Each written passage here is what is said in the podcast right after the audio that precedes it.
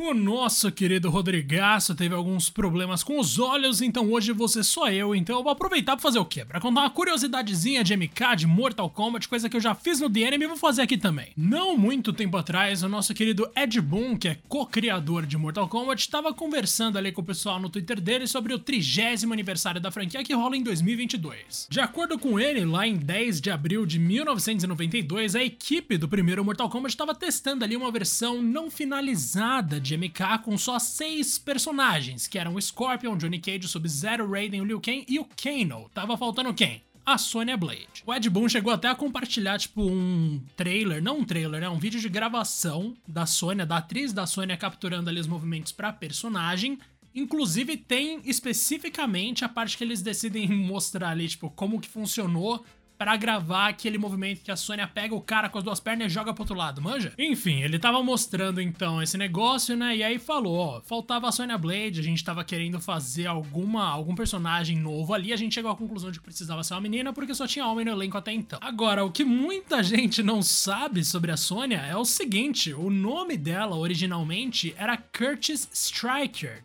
Sim, antes de mudarem o nome dela para Sônia, de fato, estavam sim pensando em colocar mais um cara que seria um cara com o nome de Striker, com a aparência do Jax e com a história da Sônia. Exatamente isso que você ouviu. O Ed Boon chegou até a compartilhar no Twitter um rascunho, né, desse personagem do tal Curtis Striker, que era a Sônia antes de ser a Sônia. Então acabou que ele era um membro das forças especiais que estava indo pro torneio, mas a aparência desse personagem foi deixada para um outro jogo, que seria Mortal Kombat 2 e virou a aparência do Jax. Só tinha uma pequena diferença. O Jax, no segundo jogo, ele usa aquela calça normal, né, e, o, e tipo, sem camisa, tranquilo como a gente conhece ali de sempre, depois no 3 com o braço de ferro.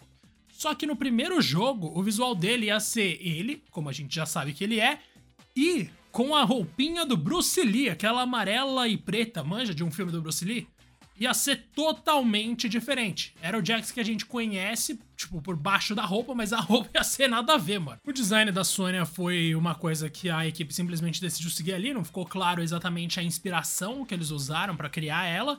E o nome, Striker, só viria a ser reutilizado lá em Mortal Kombat 3 de novo com um personagem chamado Curtis Striker, mas o Curtis dessa vez com K em vez de C. No final das contas, então, a Sônia sozinha rendeu três personagens de MK e vai saber quantas outras histórias da franquia não são assim também, né? Começa com um personagem que vira o visual de outro, que vira a história de outro e que vira alguma coisa de outro. Aliás, eu falei aqui que o visual da Sônia não ficou clara a inspiração, mas o nome, Sônia Blade, Blade é um sobrenome aleatório que eles pegaram, mas Sônia assim como Tanya, aquela de Mortal Kombat 4, são nomes das irmãs do Ed Boon.